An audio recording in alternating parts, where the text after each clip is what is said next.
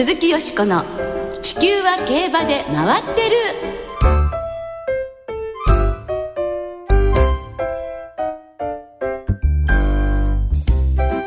皆様こんばんは。元気でいらっしゃいますか？鈴木よしこです。地球は競馬で回ってる。この番組では週末の重賞レースの展望や競馬界のさまざまな情報をたっぷりお届けしてまいります。最後までよろしくお付き合いください。今日ご一緒してくださるのは大関俊アナウンサーです。こんばんは大関です。よろしくお願いします。よろしくお願いいたします。今年もよろしくお願いします、ね、今年初ということで、ね、よろしくお願いいたします。まあ一年どんな一年にしたいと思いますか今年を？今年は一度海外に行ってみたいなと思ってるんですね。今まで海外は？全く行ったことがないんですよ。あプライベートでも？ええ。あそうですか。なので、ええ海外分けももう変えるようになりましたし、はい、その勉強も兼ねていずれは海外で仕事ができるようにまずはプライベートの旅行でもいいから 海外に行ってきたいなと思ってるんですけれどもね。そうですね。そしたらまたねほら外国での実況のチャンスっていうのがこれが増えてくると思いますので。そうですね。つながってきますもんね。香港あたりからちょっと行ければいいかななんて。まあ、近いところからね。近場から。はい。じゃああの旅のね話をまた今度聞かせてください。お土産買ってきます。ありがとうございます。さて、え10日火曜日に2016年度の JRA 賞各部門の受賞者が発表になりました。記者投票の結果総票数291票のうち134票を集めました。北サンブラックが90票のモーリスを抑え2016年度の年度代表馬になりました。そうですね。春の天皇賞そしてジャパンカップその他にも本当に1年を通じて活躍しましたし宝塚記念も有馬記念もファン投票1位というところでファンにも愛されまたオーナーの北島三郎さんが、うん、あの一緒にねあの競馬を盛り上げてくださいましたね。はい。その他の JRA 賞各部門もご紹介しましょう、はい、2歳3歳ですね。最優秀2歳ボバが里のアレス、はい、最優秀2歳牝馬がソウルスターリング、うん、最優秀3歳ボバは里のダイヤモンド。最優秀3歳牝馬は新ハライトに決まりました。はい。2歳のボバ牝馬部門ともに藤沢和夫調教師ということで念願のダービーっていうのも見えてくるのかもしれません、ね、いよいよチャンス来たなというラインナップですよね。えーそしてコバに関しては最優秀4歳以上ボバが北サンブラックと、ね、これは年度代表馬と同時の受賞ですね、はい、最優秀4歳以上の牝馬はマリアライト。最優秀短距離馬ミッキーアイル。最優秀ダートホースにサウンドトゥルー。最優秀障害馬にお重長さんとそれぞれ決まりました。そうですね。さらに今年はモーリス。そして熊沢重文騎手が特別賞を受けることになりましたね。モーリスもね、もう本当にそういう特別賞にふさわしい馬ですし、あの、熊沢騎手の平地障害各200勝以上を含む JRA 通算1000勝って素晴らしいですもんね。うん、まさにこう、どちらも乗れる鉄人といったお方ですけれどもね。はい、ねまだまだ、あの、本当その腕を見せていただきたいですね。はい。さあ、この後のコーナーは、よしこさんと小林正美アナウンサーの進行でお聞きいただきます。はい、お楽しみに。鈴木よしこの地球は競馬で回ってる。この番組は JRA 日本中央競馬会の提供でお送りします。鈴木よしこの地球は競馬で回ってる。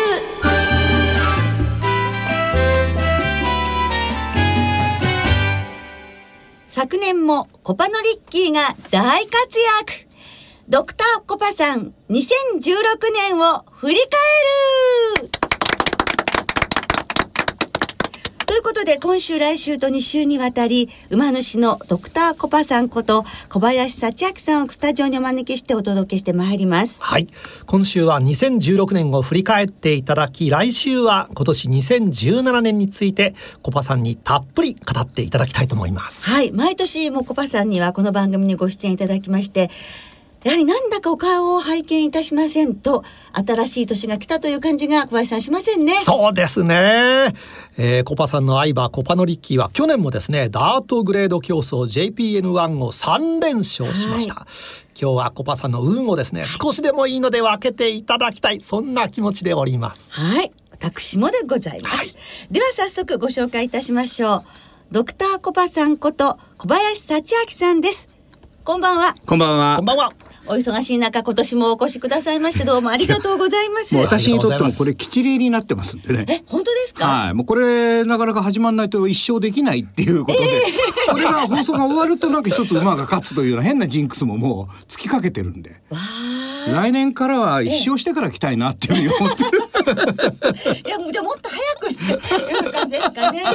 でもそんな風にねあのおっしゃっていただくと私どもも大変嬉しくて、嬉しいです。私たちもやはりお正月にコバさんにお越しいただきますと、なんかこの番組が一年安泰だなっていう、はいい、い方向に向かうんじゃないかっていう嬉しいですね。気持ちがありがとうございます。いたしますので今年もありがとうございます。そしてよろしくお願いいたします。どうぞよろしくお願いしまおす願いします。そしてまたあのコバさんの運の強さと言いますかね、はい。そういうのを私たちがですねさすがだと思ったのが日曜日でございますね。日曜日にテレビの競馬中継に出演されてらしたのですが新山記念を勝った人気オスの強兵を、はい。もう推奨してらしたんです。あの友達の馬で会ったこともそうなんですけど、ええ。昨年末、うー阪神競馬場で500万下の特別レースがありまして、ええ。えーその日ちょうど今日あの阪神競馬場におりました。そしたら最高峰から2着に突っ込んできたのは強兵だったんですね、はいでも友達の馬っていうこととあの末足一発あればこれだなと思ってたんですね。えーあの足はね、はい、と父親があの。大馬場でダービー2着に来た。この間井崎先生もおっしゃってましたけど、はい西田クラウンの子なんですね。はい。であの馬場があったんでしょううね。ん。あのお友達というのは馬主さん。はいそうですおそうです。はい、大親友なんですよ。あそうなんですか、はい、でちょうど当日朝ね「おいどうすんだ？行くのかよ」って言ったら「いや具合が悪くて家にいるんだ。あじゃあ勝ったな」って俺が言ったわけ あのオーナーに行くと負けるんです。そう。でしたか、はい。なんかあのとてもこうドラマがなんですね。あれだそうですねあの。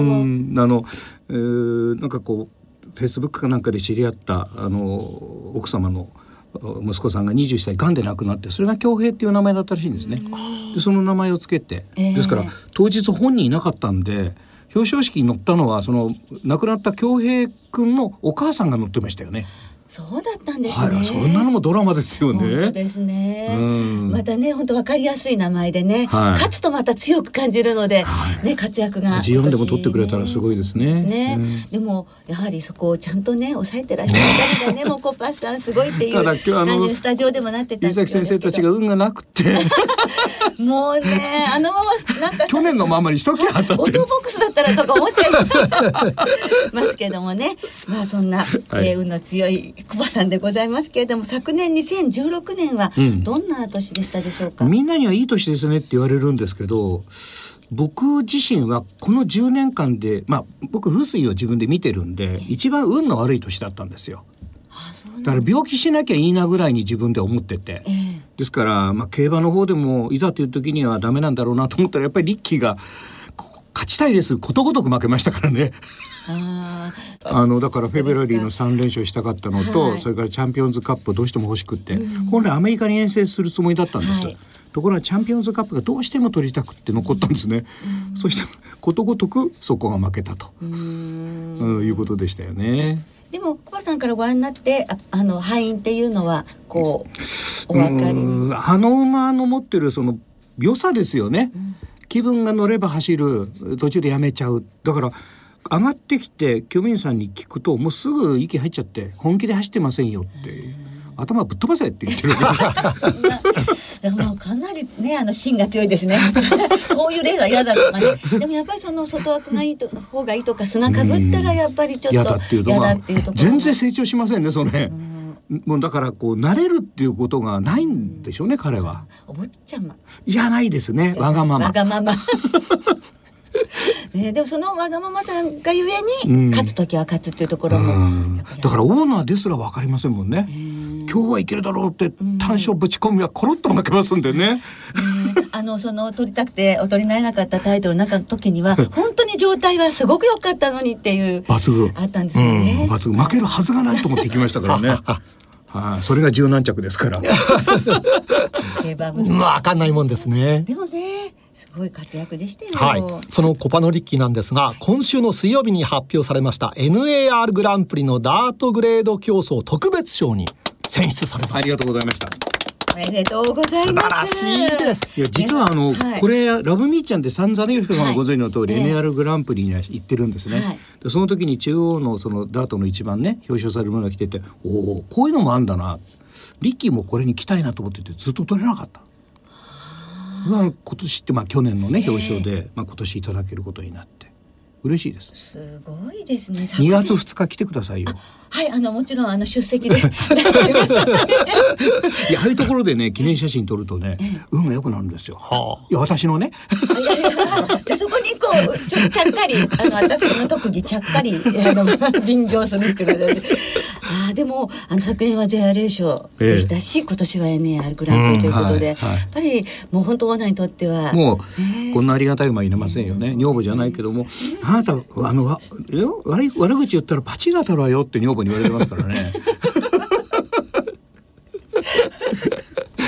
ね、私奥様しか言えない香り そうですね。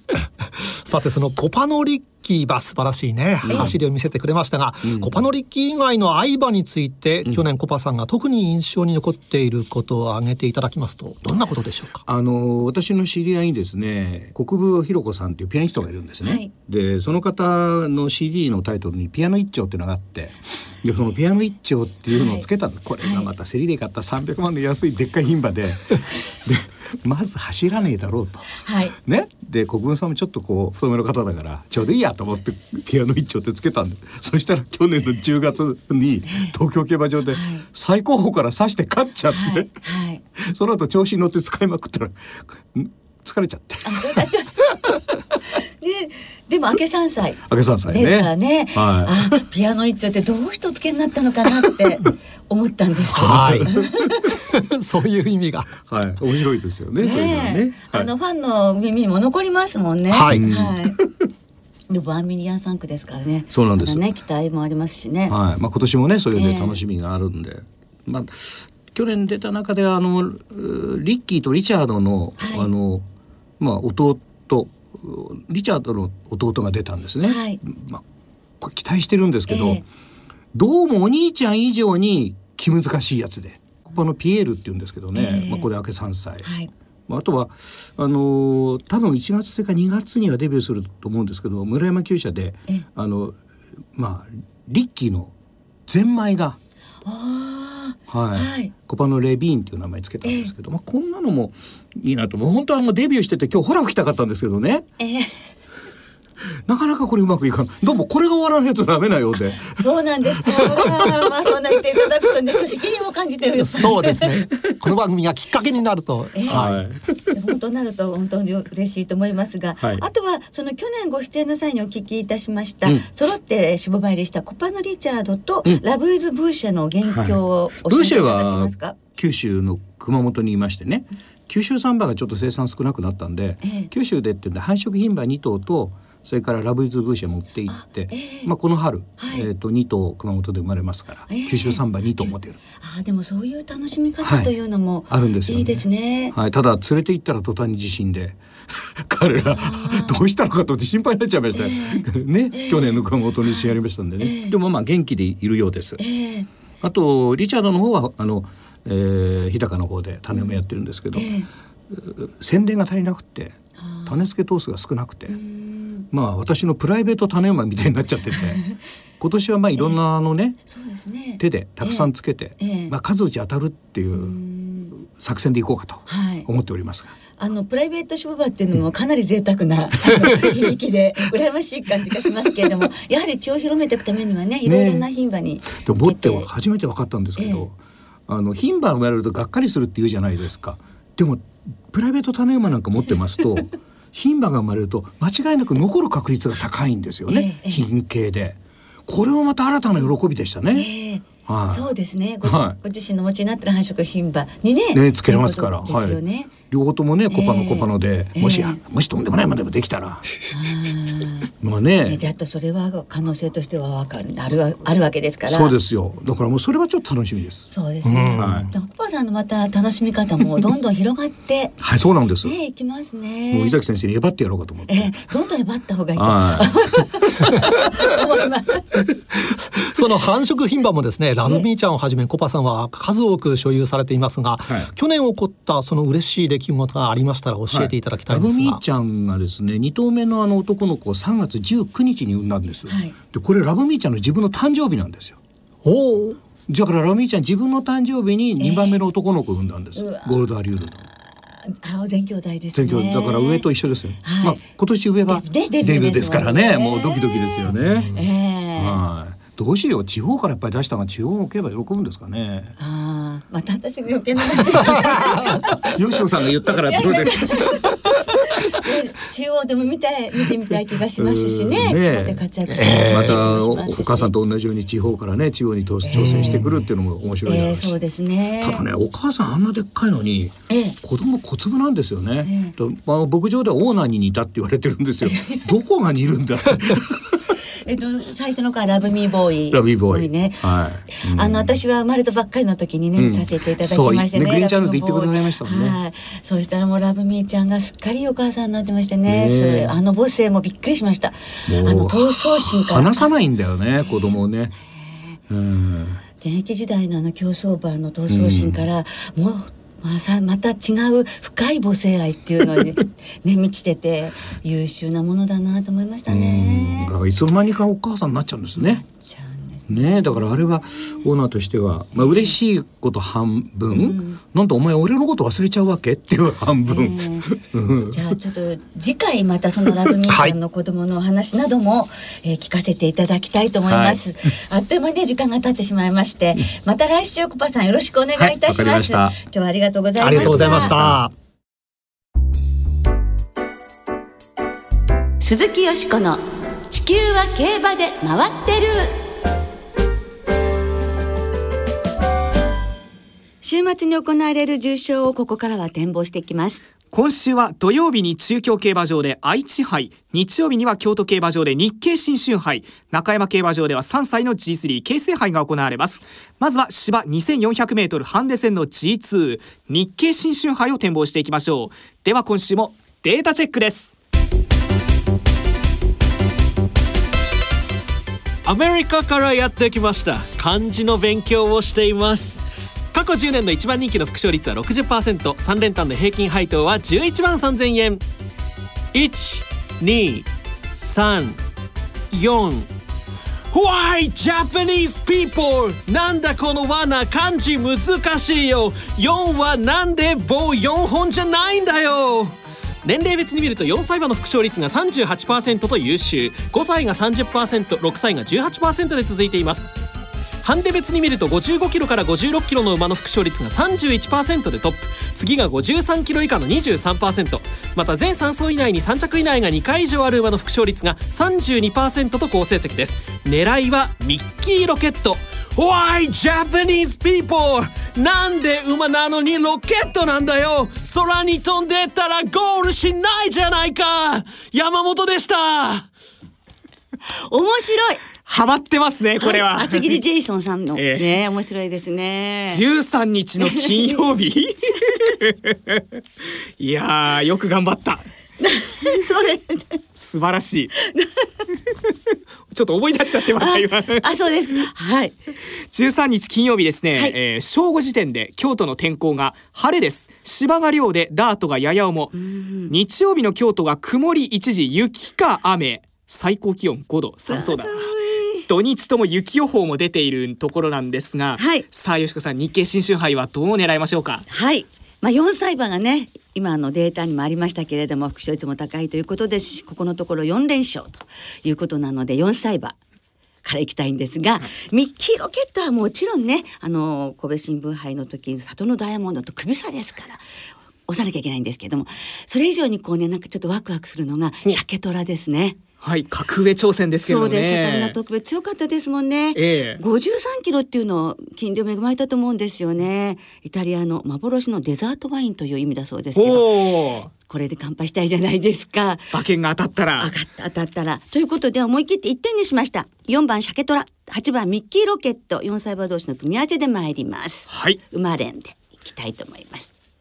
私ですか、はい、はい、お月さんは。山勝雷電の逃げ残りを狙ってみようかなと思うんですね、日経新春杯でこう高配当が出るのはあの昔の TM プリキュアではないですが逃げた馬が残るとええ。いうパターンで、山勝雷電の単服を買ってある程度馬連を4歳馬中心に広めになんて言ってみようかなと思いますけれどもね、はい。ぜひ参考になさってください。では続いては同じく日曜日に中山競馬場で行われます。明け3歳馬の芝 2000m の G3 京成杯も展望していきましょう。ではこちらもデータチェックですアメリカから来ました。今熟語の勉強をしています。過去10年の一番人気の副勝率は 70%3 連単の平均配当は7万1000円。親切。Why Japanese people? 親を切って何が親切だよ。3着以内に入った30頭全てが前走7着以内で 1800m 以上の距離を経験していました。またキャリア3戦と4戦の馬の副勝率が33%重賞で6着以内になったことがある馬の副勝率が34%である程度の実績が必要です。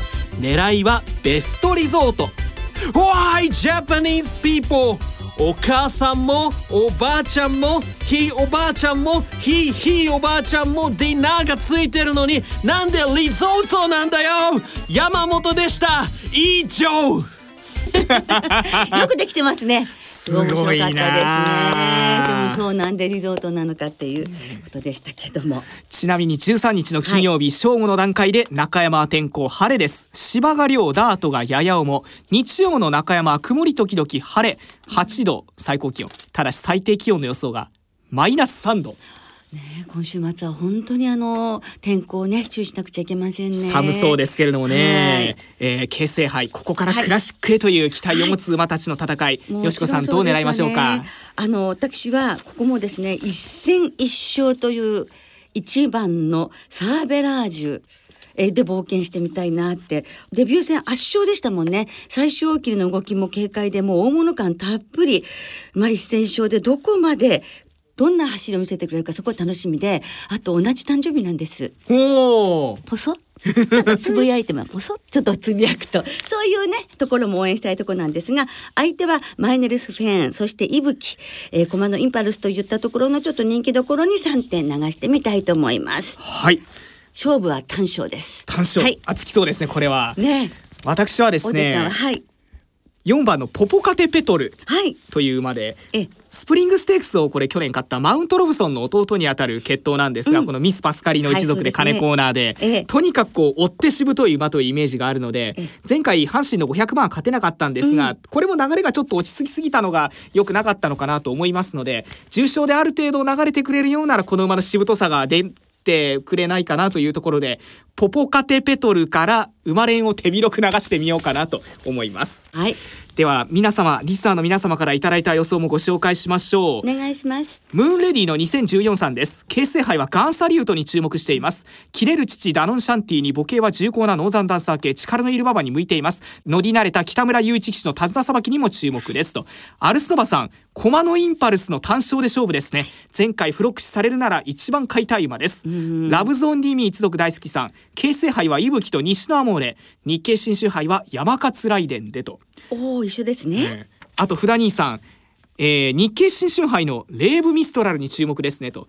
1年ぶりの戦線復帰、58キロでもぜひ今後につながるような足を見たいですといただいてますね。それから予想ではないんですがマイコダンサーさんという方からこんなメッセージが来ています。いつも楽しく聞いております。年度代表馬に北サンブラックが選ばれました。僕は卒論の謝辞に北サンブラックの名前を書きました東京競馬場で北サンブラックを見たんですが北サンブラックの力強い逃げを見て僕もあんな風に力強くなるために頑張ろうと思わせてくれましたといただいてます。それ頑張ろうと思わせてもらって卒論が書けたってことなんでしょうかね。なんでしょうかね。ねこのちょっとこの卒論どういう意味なのかね。気になりますね。ますね。北サンブラックが出てくるような卒論だったのかはたまた、ねえ。ちょっとまたちょっと教えていただけたらと思いますおねマイコダンサーさん、あ皆さんどうもありがとうございました来週はアメリカジョッキークラブカップ東海ステークスの展望を中心にお届けいたします。お聞きの皆さんの予想もぜひ教えてくださいね。お待ちしています。